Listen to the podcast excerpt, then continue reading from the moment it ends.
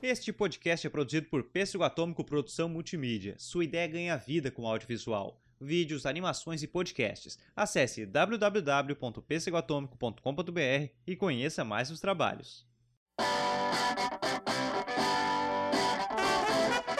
E aí, atômicos e atômicas, eu sou o Pedro Gonçalves, este é mais um Pêssego Podcasts com mais uma entrevista na nossa temporada de entrevistas. Muito obrigado pela sua audiência, você que está ouvindo pelo seu player predileto de podcasts ou que está vendo pelo YouTube. Muito, muito obrigado novamente por estar acompanhando mais essa, essa leva de ótimas entrevistas. E o convidado de hoje é Tadeu Rodrigues, é ele que é escritor, host do podcast literário Rabiscos e também advogado. Eu, part... eu conheci o, o Tadeu no... também numa entrevista, gravando na Semana Nacional de Podcasts, que foi produzido pelo Podcasts Unidos. Já teve vários convidados aqui que participaram do Podcasts Unidos.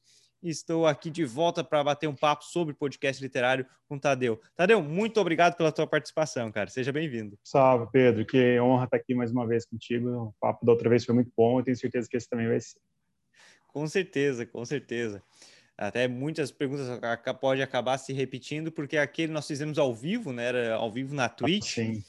E sim. uma coisa que eu nunca tinha feito era vídeo na Twitch, cara. Foi a primeira vez assim, era. Pensando, tô pensando em fazer isso aí também qualquer dia, fazer uma gravação é? de um podcast ao vivo na Twitch. Rola é... bem, né? Tá, não, tá, tá crescendo bastante, né? Tem bastante gente fazendo. Sim, galera fazendo. Interessante. Mas Tadeu, vamos já iniciando esse universo da literatura, da escrita, como é que surgiu esse teu amor? Antes da gente falar de podcast, de livro, como é que surgiu essa tua empolgação com a literatura? Cara, eu acho que a literatura, acho não, a literatura surgiu para mim é, por conta de, de muito um desencaixe da minha vida. Eu, por muito tempo, me senti muito sozinho e me senti muito desencaixado de todos os nichos que eu participava. Isso desde criança, porque hoje eu consigo ver isso de uma certa clareza que eu não via antes. Mas o meu pai ele trabalhava em banco, né? Quem é filho de bancário aí sabe como que é as mudanças. Então eu morava em muitas cidades e eu não criava raiz em nenhuma cidade, né? Eu não sou aquela pessoa que, que posso te falar assim, nossa, eu tenho raiz na cidade tal, eu tenho é, uma lembrança de infância da cidade tal. A minha lembrança de infância é muito misturada, né? Tinha época que eu morava em duas cidades no, no mesmo ano, assim, picando de escola, saía do bairro, né? Morei por, pelo sul de Minas todo, morei em São Paulo, depois fui para Curitiba. Então, assim, a gente morou em muitas cidades e isso me, me causava uma sensação de, de, deslocamento, né? Aquela coisa de não, não ter muito é, uma base a não ser minha família, né? Que sempre foi unida, o que ajudou também. Mas a literatura ela vem muito a esse encontro, assim, ela consegue me, me situar enquanto um pré-adolescente, adolescente, no mundo, porque com o livro, em qualquer lugar que eu tivesse, eu continuaria naquele mundo, continuaria naquela história. Então, quando eu tive essa essa experiência com a literatura, eu passei a, a, a me tornar empático às mudanças, a me tornar empático ao novo. Né? Esse encontro com o novo se deu com a literatura. Então, é, é muito parte das minhas origens. Assim, ela me forma enquanto uma pessoa sensível, que eu acho que a literatura tem essa esse, esse emblema, essa bandeira. Me forma enquanto estudante de música, que eu também me interesso por música, porque também tem uma semelhança muito parecida com com a literatura, né, que você com o instrumento você também está acompanhado em qualquer lugar que você esteja, e me forma futuramente como escritor, né? Que eu acho que eu sou antes de tudo um leitor voraz, mas em algum momento da minha vida ela também passou a me formar como escritor. Então acho que foi bem assim, é, como salvadora, a literatura vem como salvadora. Aquela companhia, né? Uma companhia e, total. Sim, isso é, é bem comum, né? pelo menos eu, na bolha, digamos assim, que para quem está nesse universo literário, é bem comum a gente utilizar isso como companhia, né? O, atualmente você mora em Minas, é isso, né? Moro em Minas, sul de Minas, numa cidade que chama Poços de Caldas. Uhum. Mas não, é realmente, pô, chegou a morar até em Curitiba. Eu tenho um tio que é trabalha em banco e tá, acho que está se aposentando é isso, agora. Né, mas, cara, é mudança direto, né? É, é uma loucura. E depois, quando meu pai saiu de Curitiba, a gente veio para uma outra cidade chamada Monte Sião Meu pai abriu um escritório lá de contabilidade uhum. e eu fui estudar música, estudei música em Amparo, que é uma cidade do interior de São Paulo. Depois eu parei de estudar música, vim fazer direito, vim para Poços estudar direito e aqui fiquei. A cidade é muito cultural também, né? Poços é uma cidade que tem muito escritor, tem muito ah, é muito forte a parte musical, então é, foi assim, foi um atrativo para mim. Aí daqui eu fiquei, construí família, não, não saí mais. Ah, que massa! Interessante saber isso que da, da cidade já ter essa, essa essa veia cultural, né? Tem, cara. Poços é uma das cidades que é que tem mais leitor no Brasil, cara. Foi essa uma pesquisa o ano passado e pela proporção, claro, né, tirando as capitais, Poços tem 200 mil habitantes. Uhum. Ela foi, ela foi uma das cidades que tem mais leitores no Brasil, a cidade mais, uma das cidades que mais lê no Brasil, a que mais lê em Minas Gerais. E tem uma feira aqui, né, uma feira muito forte chamada Feira Poços, que ela é, tem bastante relevância no, no cenário literário também. Então acho que isso contribui bastante é algo que eu sinto muito, tanto aqui em Tubarão quanto nas cidades vizinhas. Não que o povo não goste de livro, gosta, mas é, gostar não quer dizer consumir. Né? Isso uhum. é interessante. Você ser um entusiasta não quer dizer consumir. E então eu sinto, eu sinto isso na, na dificuldade de ter de ter essa esse consumo de outros de eventos literários, mas tu faz uma feira, ok, o pessoal vai lá mais para questão da, da compra, mas não vejo uma um engajamento tão grande quando é para fazer algum evento voltado à literatura, para conversar sobre literatura. Isso eu já, eu já sinto não só aqui na cidade, como nas cidades vizinhas. Tanto que o quadro literário ali do Pêssego, por exemplo, é, eu sentia muito isso, até depois eu vou puxar essa questão de quadros, mas hum. o pessoal curtia, pô, que legal, mas não quer dizer que vai consumir o quadro sabe? Uhum. Então, é, é, algo que eu senti. É muito bacana quando a gente vê cidades assim que já tem um pouco mais essa veia literária. É muito nichado, né, Pedro? Meu podcast Caramba. literário, assim, eu sei que ele é nichado, é um espaço que você chega, você cresce até certo momento, né? Porque a uhum. pessoa que não curte literatura, que não está interessada pelo livro que está sendo lançado, ou pelo que está sendo discutido, não acessa, né? Então a gente tem que ter essa consciência também que a gente é muito pequenininho perto do, do mundo do entretenimento. Eu digo a gente que trabalha com literatura, né? Então a gente sabe que o alcance acaba sendo muito reduzido, né? Uhum. Bastante, é bem, é bem isso, é algo bem nichado. Tanto que nos quadros literários era muito engraçado que quem eu, era algo que acontecia muito é nos quadros literários, é pessoal do Ceará, sabe? Olha só. Bem, bem oposto a, ao... Você sabe que o meu público, meu segundo, meu primeiro público de Instagram, de leitores, é de São Paulo, o segundo é de Fortaleza também. Interessante isso, né? Cara, é, é, quando a gente começa a ver essas análises que a gente para, poxa, olha só que massa. É. Porque até, às vezes, sei lá, ah, vamos impulsionar alguma coisa. Às vezes a gente acaba hum, focando é. em regiões que a gente que nem, nem é tanto Imagina, né? É. Uhum. Cara, isso é, me surpreende também muito, assim é São Paulo, Fortaleza e Rio, assim, dá aquela, aquela viajada lá no Nordeste. Olha só, questão do. Falou que fez direito, mas já era apaixonado pela literatura. Como é que foi essa questão advogado-escritor? Né? Como é que foi essa relação? O que veio antes? Já, já escrevia antes de fazer direito? Até porque uh, pessoal que faz direito tem uma, tem uma carga de leitura, mas acaba sendo uma leitura muito acadêmica, muito técnica, né? Como é que foi uhum. essa relação de da advocacia, escritor, leitor? É, é, eu sou leitor, né, como te disse antes de tudo. Depois eu comecei a escrever em jornalzinho de escola e tal, queria estudar música apenas.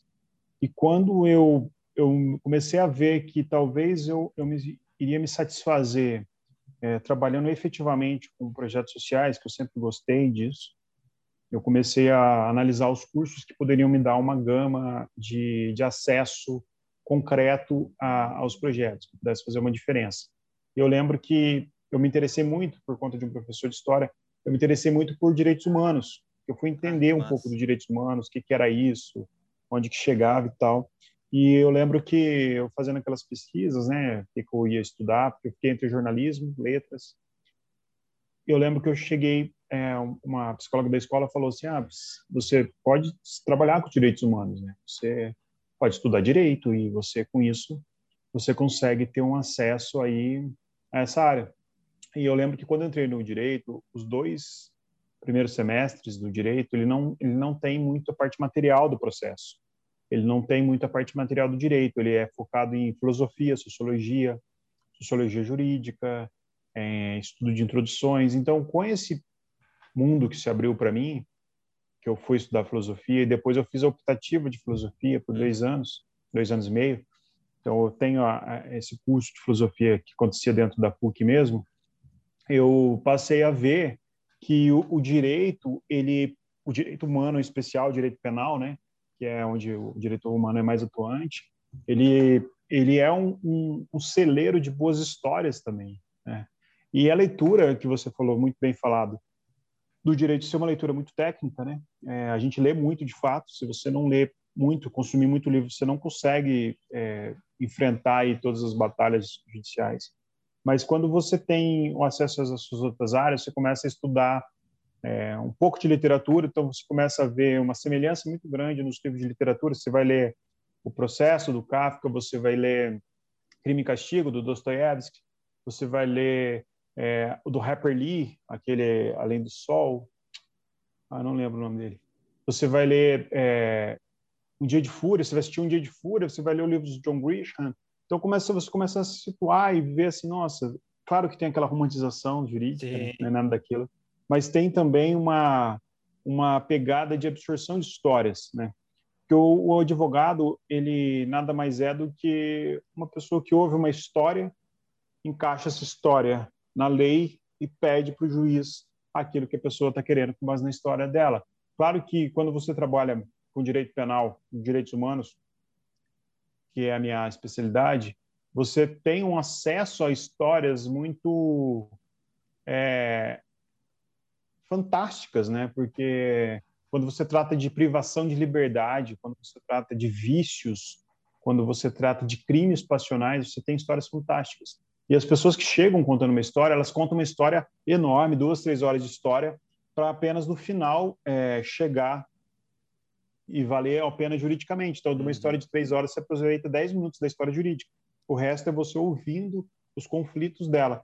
É, a minha especialidade é, é, direito penal, mas o meu escritório ele tem o, o foco hoje, assim, é direito civil, eu tenho direito empresarial, eu tenho uma equipe que trabalha comigo, direito autoral. E eu comecei a perceber que não é só o direito humano, não é só o direito penal, mas que eu consigo atingir as histórias das pessoas em todas as áreas. Então, quando você tem um, um trabalho de uma empresa, por exemplo, você vai fazer um, uma auditoria, que você vai fazer um planejamento tributário para uma empresa, você começa a ver que a esfera pessoal das pessoas elas começam a interferir diretamente na empresa, diretamente no, no, no lucro, no ganho.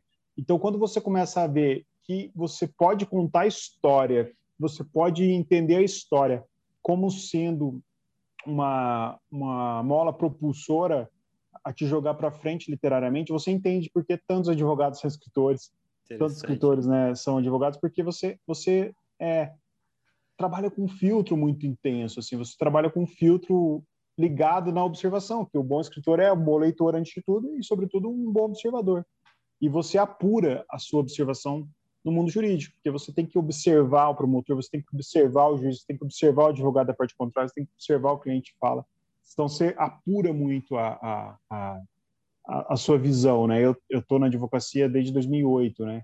Quando eu me formei. Então, já tem um tempo, assim, que eu estou nesse mundo e eu consigo aproveitar muito dele, assim. Tanto que os meus livros todos, eles tratam sobre minorias, né? Uhum. E, eu tenho um livro que tem um morador de rua que vai preso, assim. E tudo que acontece dentro da cadeia é tudo que eu vivi, assim, é, frequentando cadeia, é, visitando os presos, apurando denúncias, né? Junto na esfera do, da Comissão de Direitos Humanos da OAB, que eu, uhum. parte, que eu faço parte. Então é isso, eu acho que vem só como complemento, assim, essa Não, é loucura é, da literatura. É incrível isso, porque é tanto na vivência, né, no que você vivencia de fato, indo até o local, ou tanto é, assim como também o que houve, as histórias todas, imagina, três, é, essa questão, né, três horas de uma história, às vezes só para ali para o final culminar no que de fato vai interessar na parte jurídica, mas a quantidade de carga de história, de elementos que vai recebendo, é natural que isso influencie no, numa escrita, né? Porque, cara, no momento que a gente está escrevendo, claro que tem a ficção, mas muitos dos elementos nós vamos pesquisar, nós vamos tentar trazer uma carga real. E se a gente tem a vivência, já é um, às vezes é natural que nós colocamos alguns elementos nossos, se tem uma vivência, isso alimenta muito, né, a questão da escrita. E Demais. Já engatando nessa dos direitos humanos, até saindo um pouco de, de podcast e tal, é, como que é, né, foi ali na, na questão de da universidade conhecer também, ah, de escolher o curso para conseguir trabalhar no, na questão de direitos humanos, mas já tinha uma relação antes com isso? Como é, quais foram os momentos que tu sentiu assim, cara, que, me, que tu sentiu que saiu da bolha, digamos assim, sabe, que tu conheceu outras realidades e te impactou? porque agora já é uma pergunta bem pessoal, porque eu fui começar uhum. a ter relação, acho que até comentei contigo isso lá no podcast, eu fui começar a ter relação mais com direitos humanos, foi quando eu conheci a minha mulher, que é como ela trabalha muito nessa área, ela é psicóloga, e trabalha muito na área do terceiro setor também, é, que aí, cara, eu saí da bolha total e vi uma outra realidade que tu vai repensando muita coisa que o cara falava ou julgava, enfim. É, como é que foi esse teu. Se já tinha isso ou teve algum momento que tu sentiu assim que teve essa quebra? Cara, é, antes até de responder propriamente dito, é, trabalhar com direitos humanos é sair total da bolha. Você tem hum. toda a razão, porque a gente tem um, um mundo é, conceituado num senso comum muito apurado, né? Porque o senso comum ele é muito sedutor, né? você consegue resolver os problemas de um jeito muito apaixonado, né? Se você quer resolver o problema da, da criminalidade, onde está a criminalidade maior do Rio de Janeiro? Está na favela. Então, vamos matar todo mundo da favela, resolver o problema. É sedutor, é rápido, né? Você resolve aquele problema. Ah, tá tendo muito crime com, com menor de 18 anos. Ah, aumenta, é, diminui a menoridade penal, vamos prender todos os menores. Você resolve os problemas, né? O senso comum. Enquanto o, o direitos humanos, a, o cerne dele vai fazer uma pergunta: por que que os menores de 18 anos estão cometendo crime? Onde que está o erro? O nosso objetivo enquanto sociedade é fazer com que eles não cometam e não é ficar punindo, né? Então você sai da bolha. Tem um, um filósofo chama Francesco Carnelucci, chamava, que ele falava que, que o atuante no, no, no direitos humanos ele vai sentar na sarjeta do lado de uma pessoa que está sendo escorraçada pela sociedade, ele, ele, vai sentar do lado dessa pessoa e vai ter que se rebaixar até essa pessoa para, de certa forma, ajudá-la. E eu acho que é isso. Você, quando você está do lado de uma pessoa, você vai ouvir a história dela. Até, Pedro, não sei nem se comentei no último episódio, mas eu, eu, eu, eu dou palestras também de direitos humanos. Uhum. E quando eu tenho essa, essa, esse mote de contar histórias, quando você consegue contar uma história e a pessoa entender a história por trás, ela passa a, a identificar aquela pessoa uhum. como alguém com direitos, né? Então, a, a Ana Arendt, ela fala no, no livro Julgamento de Eichmann em Jerusalém, não sei se é nesse livro que ela fala, mas ela fala uma coisa muito curiosa. Ela fala assim: se você tem é, um inimigo, se você tem um rival, você reconhece que o diferente seu tem direitos. Uhum. Então, a rivalidade ela é saudável no Estado democrático. Agora, quando você tem uma pessoa que é indiferente à sua vida, uhum. indiferente, amor, está aparecendo um vídeo, dá tchau.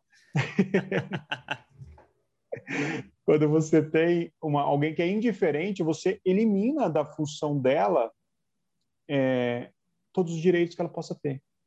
Então, é uma diferença muito grande entre rivalidade e indiferença. E, e quando você passa a ouvir histórias, Pedro, você passa a, a entender o mundo acontecendo dentro de uma perspectiva que não é sua. Por exemplo, eu cito esse exemplo também em várias conversas que eu tive que me marcou muito. Eu fui dar uma palestra na Estadual de Minas uhum. sobre concurso de pedagogia. Primeiro, primeiro ano. Então, pessoal muito novo, 17, 18 anos. Sim. E eu fui contar uma história para eles da, da Susana Richthofen, e eles não sabiam quem era uhum. assim, por alguma razão, muito novo, não, não lembrava de da história. Uns já tinham ouvido falar e tal. Aqui meu cachorrinho latiu. É, muitas pessoas não sabiam, né, o que estava acontecendo. E, e, eu lembro que quando teve aquela aquela operação do Dória na Cracolândia. Sim. Que ele, ele eliminou lá o, o pessoal da Cracolândia, tirou, né, internou obrigatoriamente. Uma das matérias, uma das notícias foi foi que o irmão da Suzana Richthofen tinha sido pego na Cracolândia, pulando um muro. Ele estava tentando. Uhum. É, quando falaram assim, nossa, o André Richthofen foi, foi pego pulando um muro de uma casa. Em nenhum momento foi falado do Andrés Richthofen que ele era um, um, bandido craqueiro que merecia morrer, que não merecia estar ali. Uhum. Por quê? Porque a gente conhece a história dele. O pessoal tinha pena do Andrés Richthofen. Coitado, a irmã mandou matar os pais. Agora ele está nessa situação por conta dele. E, e, a nossa e a nossa empatia pelo Andreas foi justamente porque a gente conhecia a história dele. E isso foi muito simbólico para mim, porque quando você faz essa análise e vê que basta ouvir a história para que você tenha cuidado com a outra pessoa, você passa a entender que cada pessoa tem uma história. Uhum. A Eliane Brum tem um, tem um livro muito lindo que chama Os Olhos que Ninguém Vê, o que ninguém vê, alguma coisa assim, o título, que ela, ela pega pessoas comuns de várias uhum. cidades e conta uma história fantástica que aquela pessoa contou para ela.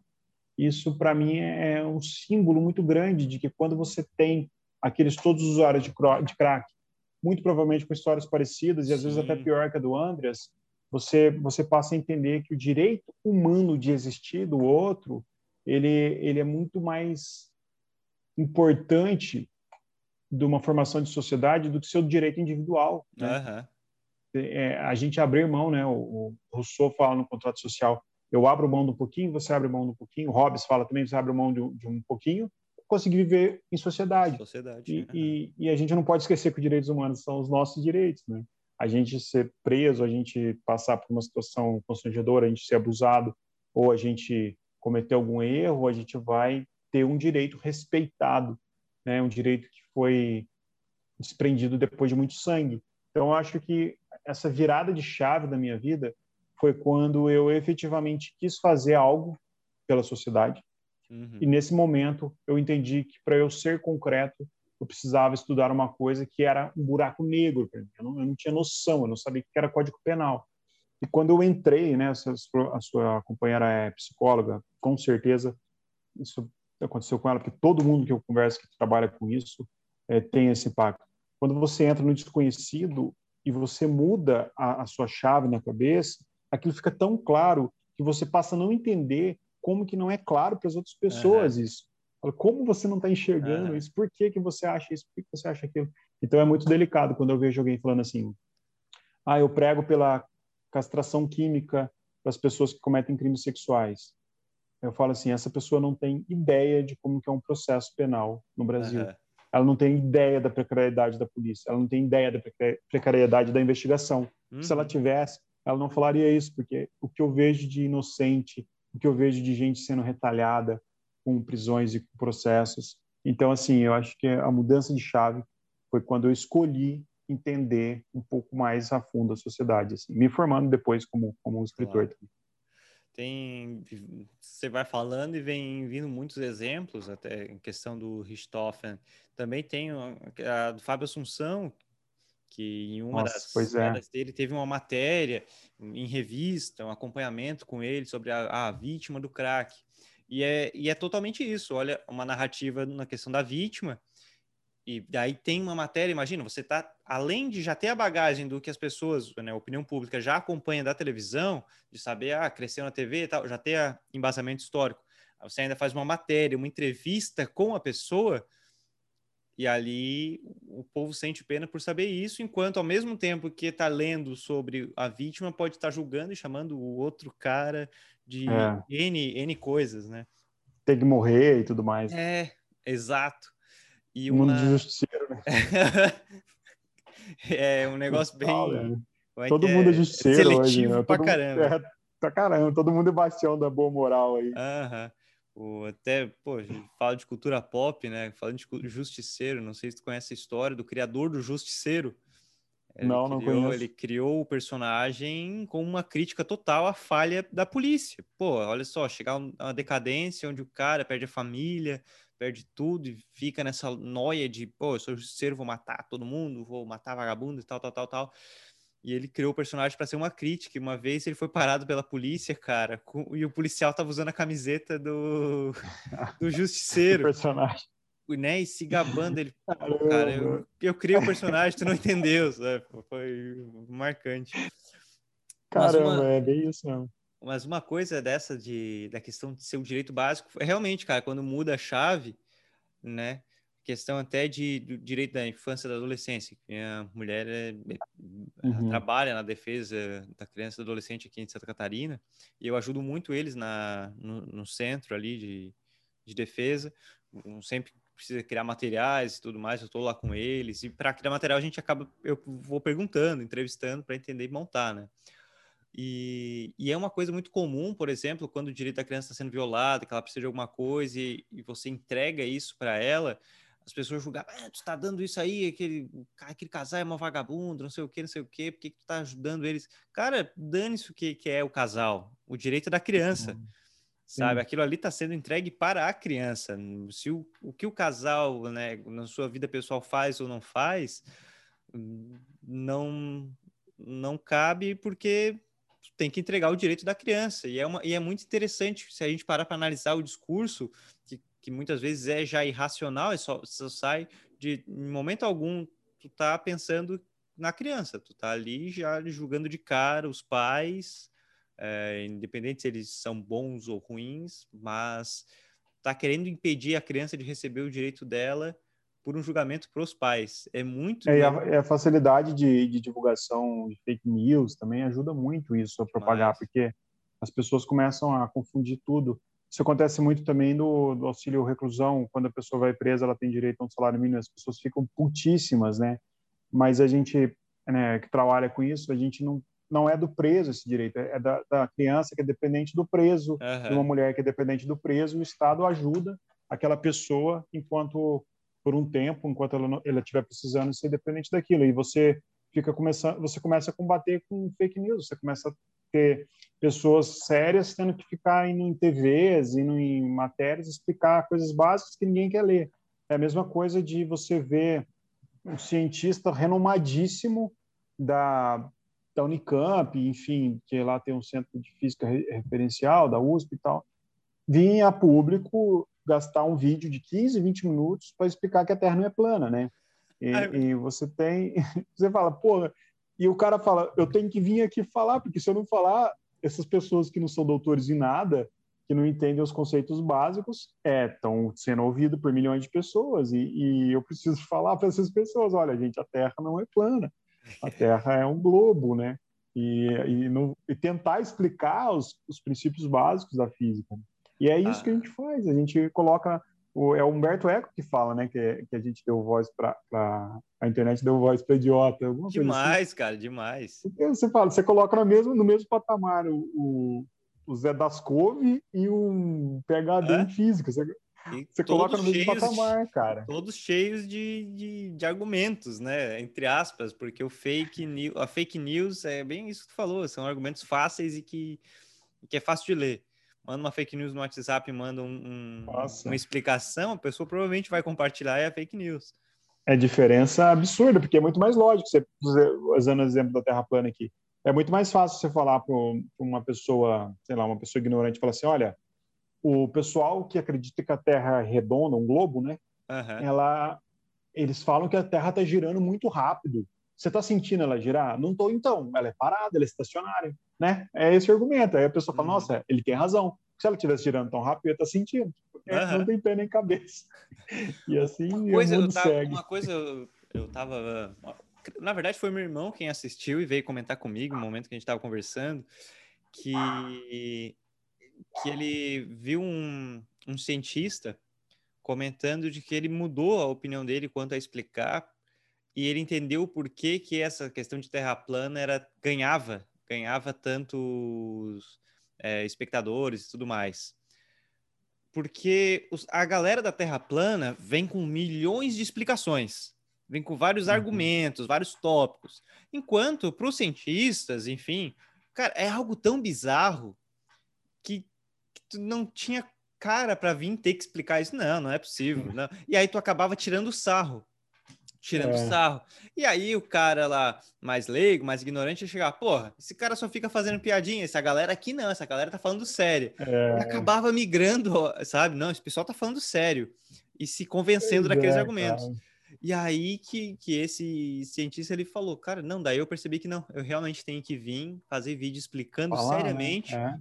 Porque não é bobagem, a galera realmente vai. Poxa, olha só o nível. Acho que é 7 ou não, 11, 11 milhões de brasileiros, né? Acredito que é Terra plana, alguma coisa assim, saiu uma matéria na, na Folha. Você imagina, cara, 11 milhões de pessoas que acreditam nisso. Então você vai ter um, tipo, você vai ter um, um, um, um mundo completamente alienado. A Terra plana eu acho que é um bom exemplo, viu, para figurar tudo, assim, porque ela é feita por pessoas desinformadas, mas que uhum. gostam de se informar mas querem se informar do jeito mais prático, do jeito que, que mais te sobressai, e ao mesmo tempo ela é feita com uma velocidade de informação muito rápida, porque antes da internet você tinha meia dúzia que pensava isso, mas não, não, não, era destaque, o que você falou. Né? Uhum. O cientista vai falar, eu vou, eu vou no jornal falar que a Terra é meio plana, você tem certeza disso? Tá tendo lançamento de satélite, três, quatro lançamentos de satélite por semana, isso tudo televisionado, né? Tá tendo sondas chegando no lugar e nunca chegaram antes. Tá tendo, né, tanta operação, eu vou parar isso para para falar, eu tenho, né, que defender meu, meu, minha bolsa aqui do meu doutorado, preciso parar isso para explicar aqui ah. que a Terra não é plana. Então acho que é um bom exemplo a Terra plana para tudo, sim. Não, é uma outra coisa, claro, não cabe a discussão aqui, mas uma, foi uma das minhas críticas até na questão do homeschooling uma vez, porque eu estava hum. vendo uma matéria, era Profissão Repórter, se eu não me engano, era um no programa da Globo, e eles entrevistaram, porque lá nos Estados Unidos tem conferências, né, cara? Tem, tem, tem eventos do pessoal terraplanista e tudo mais, antivacina. Tem, é. A galera faz evento, como se fosse uma Comic Con dos terraplanistas. É. E, e aí tá, foram lá num grande nome que tava falando e entrevistaram os, os pais deles. E os pais dele muito, são muito orgulhosos. Não, porque nós demos educação em casa para o nosso filho, e agora ele é um grande nome, não sei o quê. E orgulhosíssimos de ter, sabe? Ah. E, e, uma vez eu comentei, tinha um, né, um deputado aqui de Santa Catarina que estava falando do homeschooling, eu falei, olha, meu receio é tal, tal, tal, porque, por exemplo, ele, não, mas tu está dando o exemplo de uma coisa. Só que, cara, tem muito. Tem, óbvio que teria que ter. Enfim, a discussão de, de homeschooling é muito longa. Mas eu uhum. quis só puxar para esse exemplo justamente disso, porque os pais estavam orgulhosíssimos de ter ensinado o filho, e agora ele ser um grande nome da Terra plana, sabe? E, ter, e tá em evento. E é um é pesado o negócio, cara. É Acho que é bem simbólico isso, né? Isso é, é um atestado de como que deu errado o homeschooling do cara. Tem uma turma que tá também está também educando agora com lutando pelo direito do homeschooling é, com base em preceitos religiosos também, né? É. é uma, mas eu acho que tem tudo a ver, viu? Você falou aí que, que é outra, outra vertente, mas eu acho que tem tudo a ver porque o homeschooling e, e a base do conceito, quando ela é valorada apenas por uma ideologia particular, né, que você você veta a criança de se formar com outras pessoas com ideias diferentes, que é o que uhum. forma a gente como sociedade, ela tem tudo a ver também, porque você começa a, a, a enxergar a dificuldade de pluralização que a gente tem. Né? A gente tem muita dificuldade diferente. Aí volta, olha, o gancho, um gancho magnífico, volta para a literatura. A literatura faz, corrige justamente essa lacuna, porque na literatura você ouve todos os lados, né? É, é impossível você ler Dostoiévski não ficar com aquela agonia com os personagens. É impossível você ler, é, sei lá, Kafka, você ler Sartre, você ler o Foucault, que já é mais uhum. filosófico, e, e, não, e não ficar tocado, de certa forma, com a sociedade, entender a sociedade de outro jeito. Entendeu? Então, eu acho que a literatura ela vem justamente para contribuir com essa lacuna aí, né? Mostrar que a gente tem uma, uma, uma diversidade, né? Para expandir, né? Literalmente é, expandir a, a, visão e, e vir mais um pensamento crítico e autocrítico, bem isso, vai quebrando. Autocrítico, é. Vai quebrando totalmente essa visão. Mas já voltando, então, já puxando, voltamos para a literatura. Questão do podcast, do Rabiscos, como é que veio a ideia?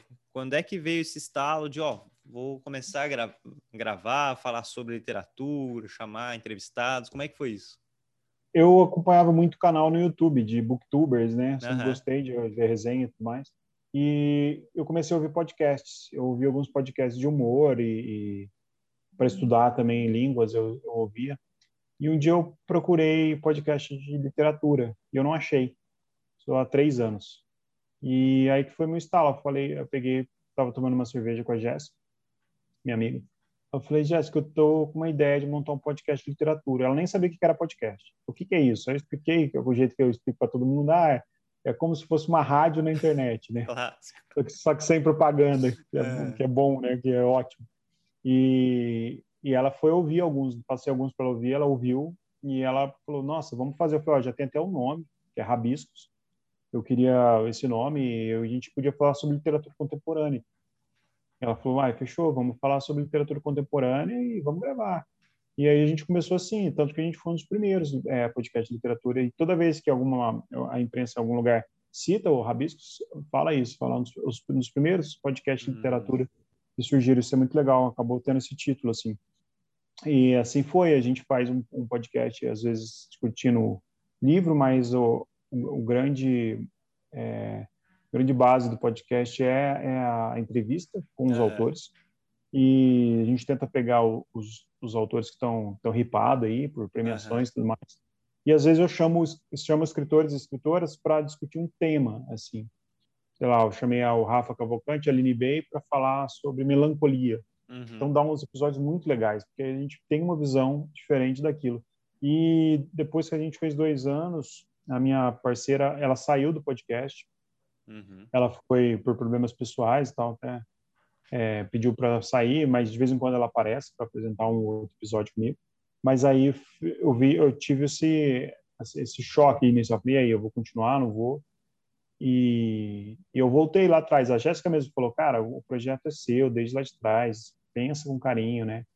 Eu penso em alguém aí para me substituir. Então, eu não, não, não quero que ninguém substitua, eu quero apresentar sozinho. Uhum. Para mim está sendo uma experiência nova, é diferente também, porque eu acabo tendo mais liberdade, né? Você apresenta sozinho também, você sabe. Quando você apresenta com uma pessoa, você depende do horário da outra pessoa, você Sim. depende da aprovação de pauta, né? Olha, vamos entrevistar fulano, vamos falar sobre isso. Ah, não acho legal falar sobre isso, vamos falar sobre aquilo. Aí quando você tem um consenso, você tem entrevistado, aí você tem que, que cumprir o horário. Agora eu, como estou sozinho, a pauta é minha, da minha cabeça, uhum. não preciso de aprovação de ninguém. E os horários também eles acabam tendo uma facilidade, porque aí a hora que, o, que a pessoa quiser eu consigo me ajeitar e gravo. Então isso isso para mim foi muito bom. E assim, quem está ouvindo não conhece, eu convido para conhecer assim o, o podcast Rabisco, porque é, apesar dele ser muito nichado, tem um espaço muito particular que é, que é a literatura. Por outro lado, ele é explicado para despertar o interesse pela literatura. E eu ouço muito isso, assim. As pessoas falam, nossa, eu passei, eu voltei a ler depois que comecei a ouvir. Ah, eu passei a ler poesia, isso que eu acho mais legal, porque as pessoas que não leem poesia acham que os poetas são apenas poetas clássicos. É, e a hora que começa a ver a gama de, de poeta que tem, esses dias uma amiga falou assim, ah, me indica umas poetas mulheres contemporâneas. Eu passei uma lista tão grande para ela que ela falou, não é possível que tem tudo para mim. eu falei, pois é, a, a Maria Heloísa Buarque de Holanda, é Maria Heloísa? Eu acho que é deu uma entrevista para o Rodrigo Casarini no podcast Página 5.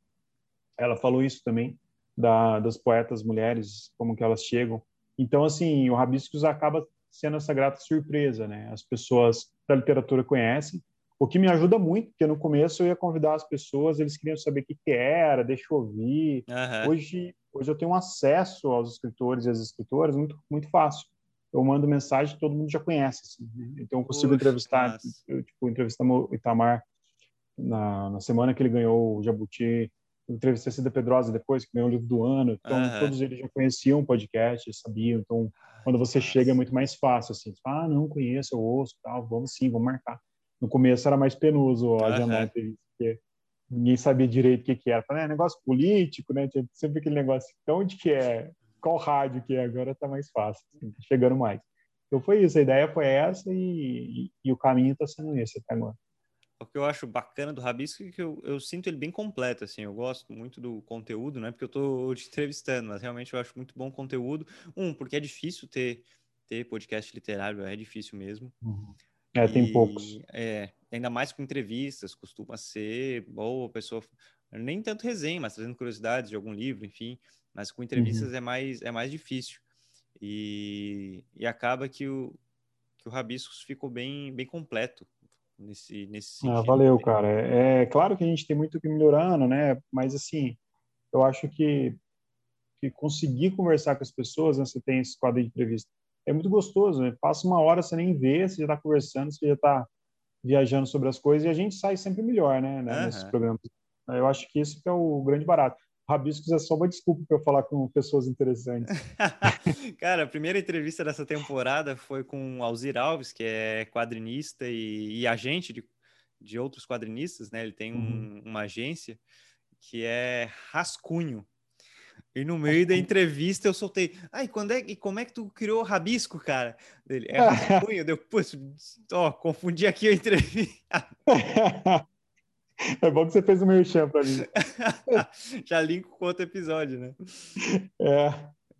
é engraçado isso. É. E a questão ali, né? Tu falou de, de pegar essa. Isso que é bom nessa questão da, da hype, porque a outra pergunta já era como é que era escolhido os convidados, mas acabasse respondendo.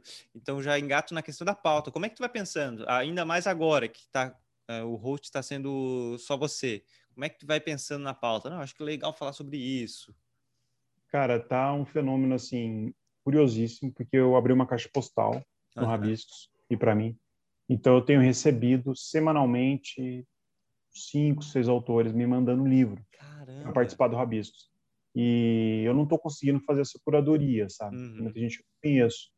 Então eu tenho respondido para todos eles, falando, olha, eu vou ler com calma, eu não tenho uma, um prazo a minha pauta. Uhum. Eu, e assim, sendo bem, eu acompanho né, os canais de literatura, o pessoal que escreve, e sendo bem egoísta, eu tento levar as pessoas que eu leio que eu gosto. Assim. Uhum. Então, eu estou nos grupos, eu participo de um clube de leitura contemporânea, do Humberto, primeira prateleira.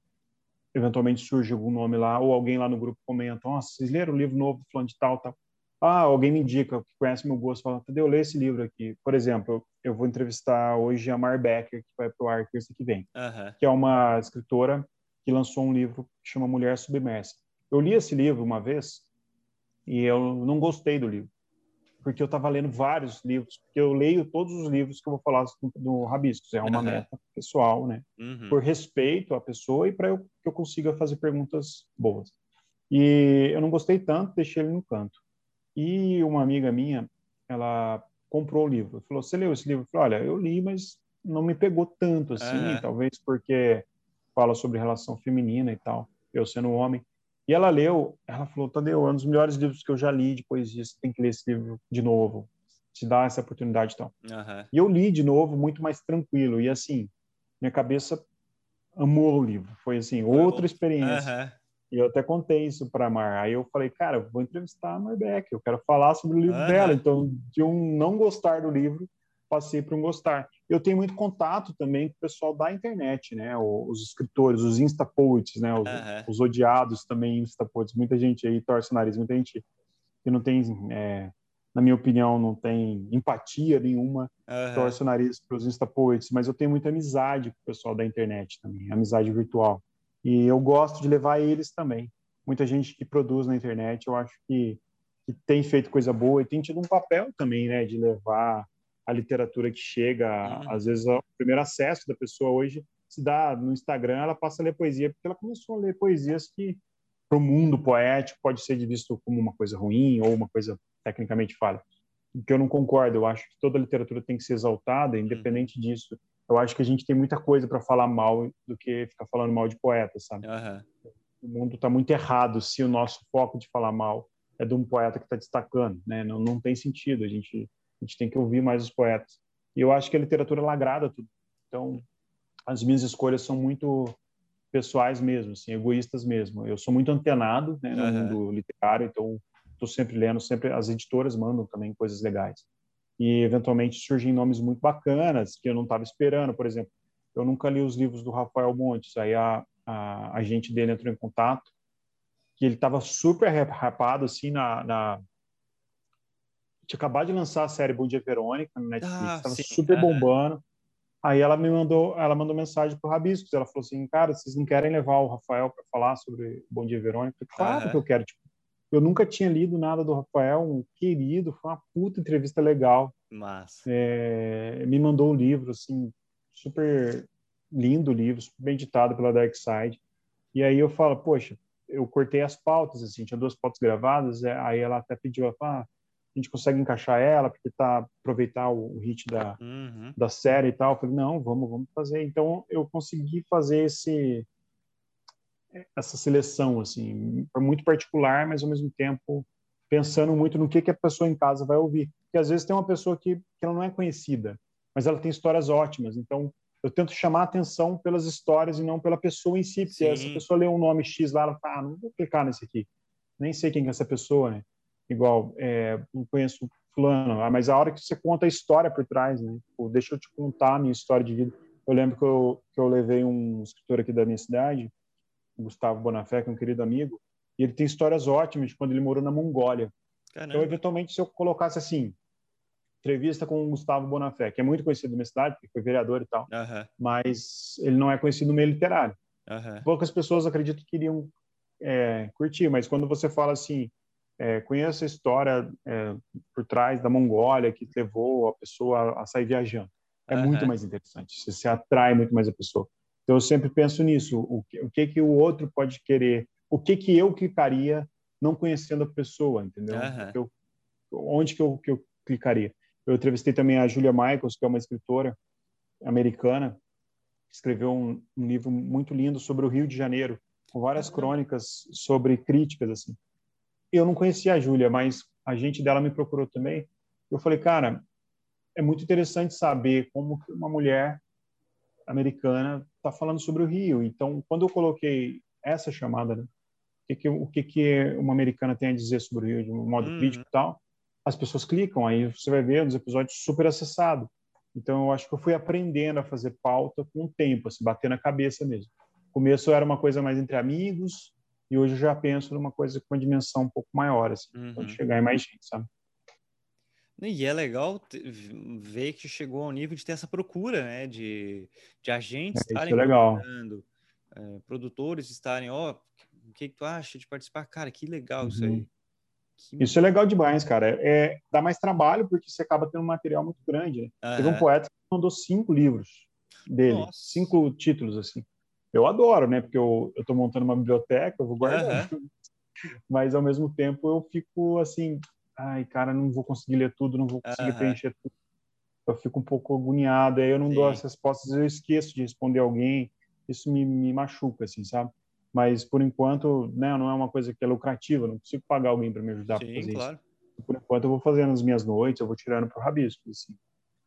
Até nessa questão do Insta Poets, tem... eu acho interessante porque muitos desses publicam depois livros, acabam publicando livros com, com seus poemas que publicaram no Instagram, e, ao meu ver, né, claro, a minha visão é de que hum. muitos desses, muitos fãs vão comprar o livro por acompanhar no Instagram e às vezes pode ser a porta para que conheça outros também, né?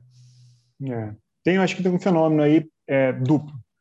É, você tem muitos, tem escritores de internet que, que faz isso que você falou, uhum. mas nós temos também um fenômeno muito curioso que são os leitores de internet. Uhum. É o leitor que ele gosta de ler aquela frase simples passando o timeline dele do Instagram. Uhum. Mas ele não quer parar lá parar para ler um livro. Esse fenômeno eu descobri lançando um livro de poesia.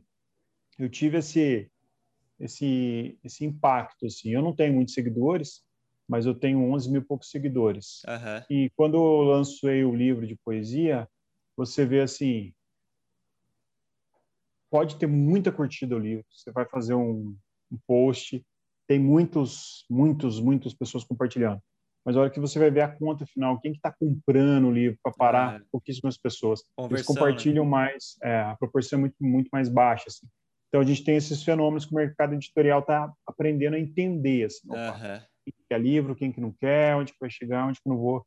E assim, é, eu tive muita, muita experiência boa, mas eu acho que no final das contas é, a gente tem um, tem um pêndulo aí, tem uma balança que deve uhum. ser observada. Eu sou super entusiasta, já te falei, eu acho que a, a literatura, qualquer jeito, eu não acho que a literatura é uma coisa inatingível, ela não pode ser vista como muito tempo foi visto uma coisa academicista, uma coisa de, de pódio, de topo. Eu acho que você achar que uma poesia é melhor e pior que a outra é balela, você tem que sentir muito o que o leitor está sentindo. E outra, a grandeza que está em várias pessoas escreverem e ao mesmo tempo gerarem muitos escritores, muitos leitores, é o que torna a literatura possível e viável. Uhum. Se eu lanço um livro, eu não posso ter ciúmes ou inveja do outro escritor que lançou um livro, porque ele vai ler meu livro e aí não vai ler mais nada? Não, ele vai ter que ler outros livros. E eu acho que quando a, quando a gente começa a pensar assim, os escritores começam a pensar como um bloco, olha, nós somos um bloco, nós somos uma classe que precisa chegar a todo mundo, funciona muito mais do que quando tem rivalidade, quando tem rebaixamento. Ah, os instapotes são poetas, as poesias de internet são poetas. Não é poesia. Então, assim, eu tenho amigos dos dois lados, né? Eu sempre tento argumentar nesse sentido. Eu falo, para de, de, de rotular o que, que, pode ser feito numa poesia, o que não pode, e que você pode ser feito numa literatura, o que não pode, né? Eu tenho muito esse, esse lema dentro de mim. Assim, e já então engatando nos teus livros, é, você tem a grande peça que é de 2013, né? Interlaçadas, isso. 2015, Sebastião e Clara, 2017 e Utilidade do Rascunho, 2019, é isso? Isso, isso mesmo. São os meus os meus quatro livros publicados. Eu tinha escrevi, né, um livro para uma oficina, para um concurso da Flip lá em Paraty, uhum. em 2019, e eu ganhei esse concurso, fiquei super feliz. E, e a o prêmio desse concurso era o contrato com a editora Nós, que é uma editora uhum. que eu gosto muito, para o lançamento na Flip 2020 que não aconteceu por conta da pandemia. Então, eu estou com esse livro pronto, já na bala, bala para sair, só que a gente está esperando as definições, né? Saber se vai ter a flip presencial ou não, Sim. ou é, muito provavelmente eu faço o lançamento dele virtual ainda esse ano, então esse ano provavelmente vai sair meu novo romance. É, a utilidade do rascunho ele já se esgotou. Eu pretendo não lançar uma segunda edição dele. Cidade do Rascunho é, é romance? Poesia. Poesia. Não, é poesia. Uhum. Todos os outros são romances. Sim. Eu me sinto mais à vontade na prosa, na ficção, no romance, do que na poesia. Então, talvez eu escreva outro livro de poesia, mas não para agora, mas para o futuro, assim. Então, vou ficar com esse material de trabalho, assim. Ah, que legal. E, essa, e daí da Flip, como é que foi a participação a sua, né, como Tadeu, mas também como rabisco no, em eventos, assim. Eu lembro que uma vez você chegou a apresentar um ao vivo, né? Cheguei, cara. Foi muito legal. A gente fez um ao vivo de um ano no teatro aqui em Poços e foi muito surpreendente, porque praticamente lotou o teatro. Eu não imaginava apresentar o um podcast com plateia e, e encher uma casa.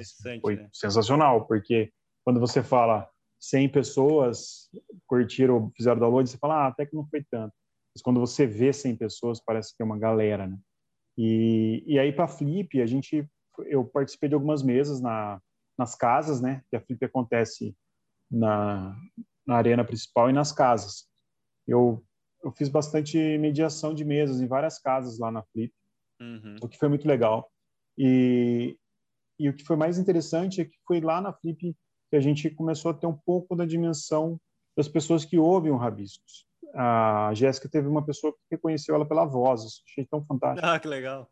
É muito legal. E aí essas pessoas já conheciam o, o trabalho do Rabiscos, muitas pessoas já ouviam, e a gente foi convidado para fazer um, um trabalho é, chama Ocupa Bevoar, onde foi selecionadas 10 cartunistas mulheres que desenharam rostos de dez mulheres diferentes é, por mulheres que morreram na mão do Estado, desde Rosa de Luxemburgo, Marielle Franco, enfim. Uhum.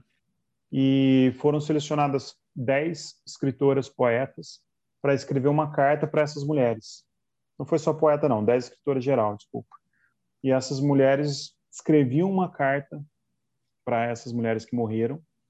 E lá na Flip foi impresso os lambi-lambi, os cartazes, uhum. com o rosto dessas mulheres, o nome, e as cartas eram lidas no podcast Rabiscos, tinha um QR Code, então a pessoa colocava lá a, o celular e ouvia a carta sendo lida no podcast e a gente fazia uma pequena ah, entrevista com a escritora daquela carta depois. Então ela lia e a pessoa que estava experimentando aquilo, ela ouvia depois a experiência que foi escrever. Foi, um, foi uma parceria muito linda que aconteceu lá na Flip. A gente viu os cartazes pregados em todos os lugares. Tinha um ônibus lá que pregou o cartaz inteiro, assim. Foi muito bonito mesmo, assim. Foi um, uma experiência fantástica que o Rabiscos é, foi convidado a fazer e eu fiquei muito, muito feliz, assim, de, de participar, sabe? Foi, é, foi legal ver tantas pessoas que ouviam Rabiscos como ver os cartazes espalhados, é, divulgando também o podcast, divulgando essas, essas cartas. É muito legal mesmo. Cara, que massa. Antes até de eu falar da questão do público, é, voltando ali para os teus livros, a grande peça foi o teu primeiro, né? Como que foi a, a, tua decisão de publicar? Aquele frio na barriga de ser a primeira publicação? Nossa, foi difícil, cara, porque a Grande Peça é o meu primeiro livro publicado, mas não é o meu primeiro livro escrito. Eu escrevi um livro antes hum. desse, chamava Rio de Terra. E é um livro que eu gosto dele. Eu tinha, acho que, 17 anos. A Grande Peça eu escrevi novo, eu tinha 18, uhum. 18, 19 anos. E ele foi lançado tardiamente, mas eu, eu eu não tinha essa pretensão de lançar, porque era mais terapêutico, aquilo que eu te falei de, de me encontrar, sabe? E quando eu decidi publicar, foi com uma conversa com, com um amigo meu que trabalhava numa editora. Ele pediu para ler, ele falou, cara, lança esse livro e tal. Eu era muito imaturo, né? Uhum. 18, 19 anos. Só que eu fiz essa, essa, essa revisão, né? Eu tinha uma, uma visão mais pura da literatura. Eu acho que a minha história ela era mais, mais lírica, sabe? Uhum. Mas aí eu decidi fazer a primeira publicação independente. Eu banquei a publicação em 2013. Ah, vou, vou lançar, assim, foda-se. E lancei e, e, foi muito aceito, eu achei muito legal, né? E o que me, me surpreendeu foi que quando eu lancei a grande peça e ela foi aceita, eu tive menos dificuldade de, de falar com outras editoras para lançar o Entrelaçadas. Eu tinha hum. escrito um romance policial nesse meio tempo, chama Desenhista, que não nunca foi publicado também. E aí eu procurei umas editoras e eu consegui falar com a editora Penalux, que é quem me publicou. E assim que saiu Entrelaçadas, que também foi um, um, uma surpresa boa, vendeu bem e tal, e eles me propuseram lançar a segunda edição da Grande Peça. Uhum. E aí eu falei, nossa, agora eu vou aceitar. Então eu lancei Entrelaçados, eu fiz a segunda edição por eles. E a hora que eu fui ler o livro, eu falei, nossa, cara, eu quero mudar, já mudei meu estilo, né, de literatura. falei, poxa, aquele aquele nervosismo inicial, né, quando você coloca um livro na, na no mundo, né, eu, eu tenho uma uma sensação dentro de mim que eu não esqueço que foi, foi quando eu vi uma pessoa lendo meu livro, uma pessoa que eu não conhecia, numa praça lendo meu livro. Isso para mim foi uma sensação mágica, assim. Foi, nossa, agora parece que eu saí, porque quando você lança livro, seus parentes, seus amigos compram tudo, né? Mas quando você vê pessoas que você não tem ideia de quem seja, compra. Uma vez eu recebi uma carta de uma menina comprando Sebastião Clara para um casal que chama Sebastião Clara. Cara, que legal. Eu achei isso fantástico. Aí eu fui, eu fui é, experimentando, aí lancei a Entrelaçadas, depois lancei a segunda Aí eu falei, ah, vou deixar a grande peça como tá, não vou uhum. mexer.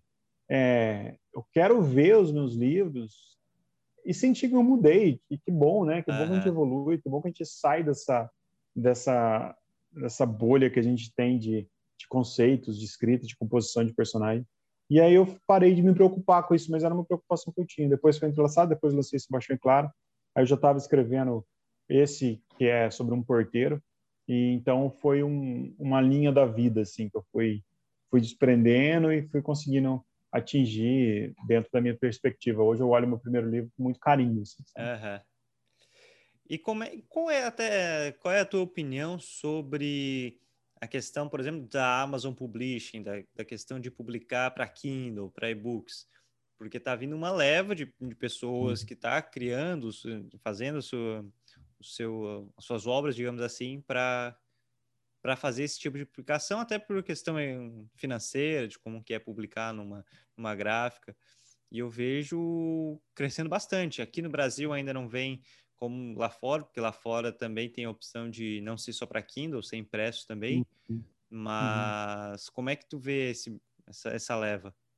Eu acho muito interessante. É, quando surgiu o e-book, tinha um receio muito grande do, do e-book roubar os lugares dos livros físicos, né? Uhum.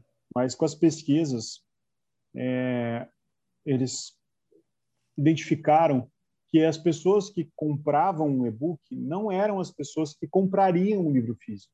Uhum. E as pessoas que comprariam um livro físico continuaram comprando livro físico. Claro que uma ou outra pessoa mudou, migrou, mas teve um aumento tanto do físico como do, do e-book. Então foi um cenário que surpreendeu a princípio, assim, uhum. que eu acho que foi legal. E eu sou super favorável, Pedro. Eu acho que tudo que democratiza é, deve ser visto com entusiasmo, porque você tem. Eu sou muito fã da literatura marginal. Esses dias eu entrevistei Wesley Barbosa, que é um moleque que é, era vendedor ambulante.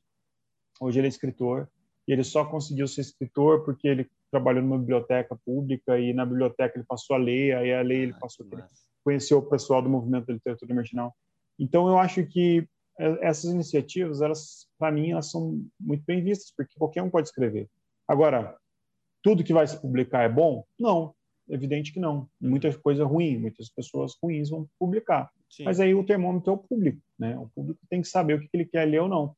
Eu acho que tudo que distancia, né? Eu sei que tem escritores que torcem o, nariz porque tira um pouco eles daquele lugar do Monte Olimpo, né? Você estava lá, difícil publicar, difícil chegar, você conseguiu, então você tem um, uhum. todo um mérito por trás. Agora não, agora qualquer um da esquina entra na, na Amazon, por exemplo, faz a publicação gratuita e na mesma hora já divulga, olha, meu livro. Vende, inclusive, o livro ou disponibiliza gratuitamente.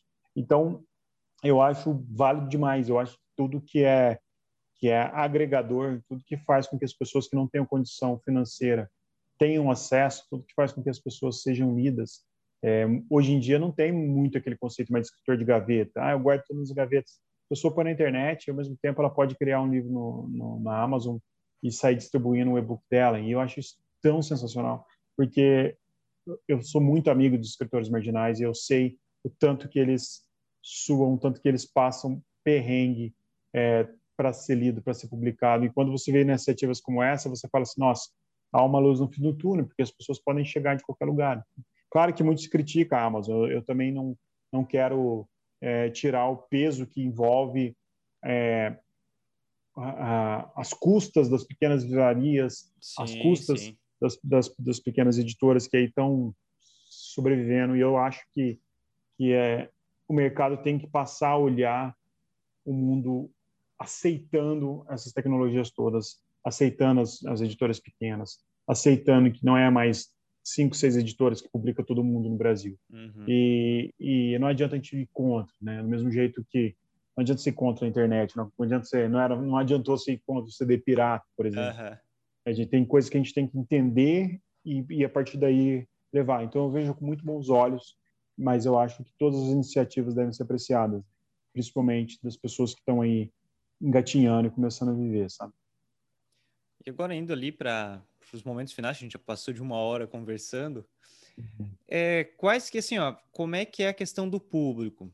Por ser o, um dos primeiros, se não o primeiro podcast literário, isso que é interessante, porque vai ganhando e agora está tendo até uma procura para participar do podcast, mas como uhum. é que uhum. foi a questão de ganhar o público? Teve algum trabalho de divulgação? Foi muito no orgânico?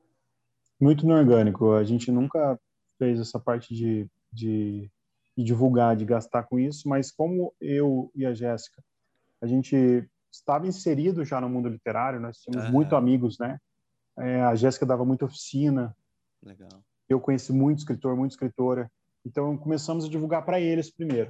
E a vantagem de ter entrevistado é isso, né? Que o entrevistado divulga para todo mundo que ele conhece, que é um público uhum. que nunca te ouviu, né? É. E, e, quando você pega um escritor muito ripado, como o Itamar, que está aí no áudio, foi no Roda Viva, agora segunda na TV Cultura, e eu consegui entrevistar ele na semana do, do prêmio, é, muita gente quer saber quem que é ele. Então, uhum. muita gente foi para o podcast para conhecer o Itamar, entendeu? Então, é muito orgânico por isso. Porque eu acho que dificilmente eu, eu me sustentaria muito tempo, indo aí para dois anos e meio agora de programa, se não fosse orgânico. Uhum. Eu acho que, que eu tenho os, também os, os ouvintes flutuantes, né? É, os, os, que ouvem um episódio e depois não ouvem mais nada, ou querem procurar o escritor tal, aí digita lá na busca, acha, ouve só aquele episódio. Né? E, então a, a, divulgação é assim, é muito orgânica e eu volto a falar, é pensando muito em mim. Aí eu, sou, é um programa muito sincero, porque é o que eu quero falar, entendeu? Uhum. É bem pessoal, acaba, né? É uma entrevista pessoal nesse sentido. Total. Mas também é interessante, porque mostra, é, é, vai criando uma personalidade pro, pro programa. E para a gente finalizar, assim, ó, qual, é, tem esse livro que, que não conseguiu ser publicado na, lançado na Flip, no caso, que talvez seja lançado virtual, mas além dele, tem planos para outras publicações? E também quais são os teus planos para o podcast? Como é que tá Eu estou querendo fazer eu estou querendo fazer umas ampliações no podcast Rabiscos, até para me ajudar a dar conta do que eu estou fazendo, mas eu vou divulgar isso um pouquinho mais para frente. E eu estou escrevendo um livro, é, um livro novo, aproveitei esse momento de reclusão também, e que eu aproveitei para eu tenho ficado mais em casa, então eu tenho conseguido fazer mais esse trabalho.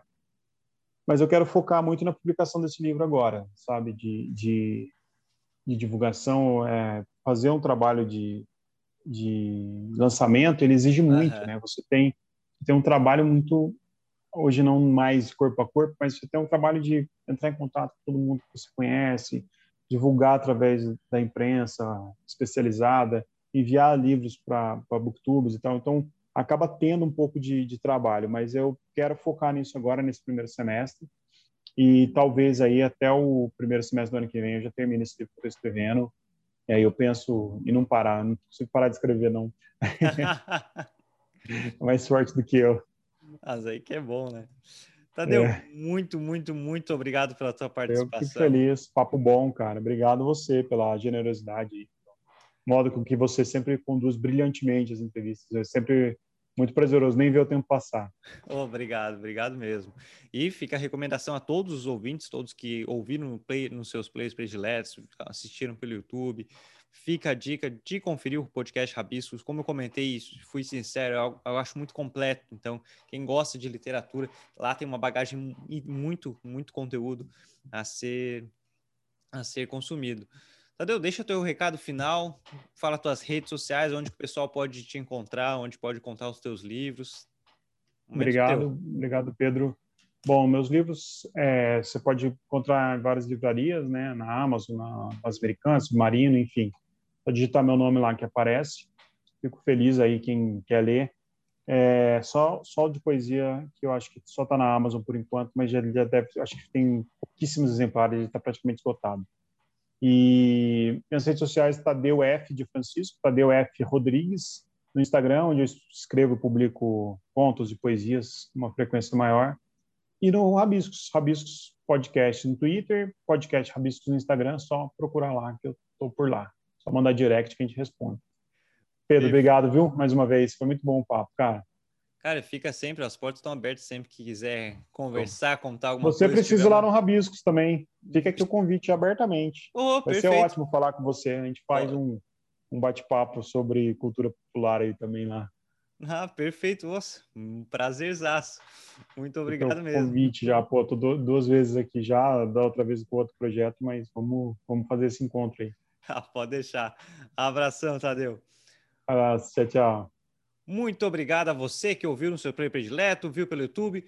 Confira os outros episódios dessa série de entrevistas, veja as entrevistas anteriores e aguarde que semana que vem tem mais episódio publicado aqui no Peso Podcasts. Um forte abraço, um beijo e até mais.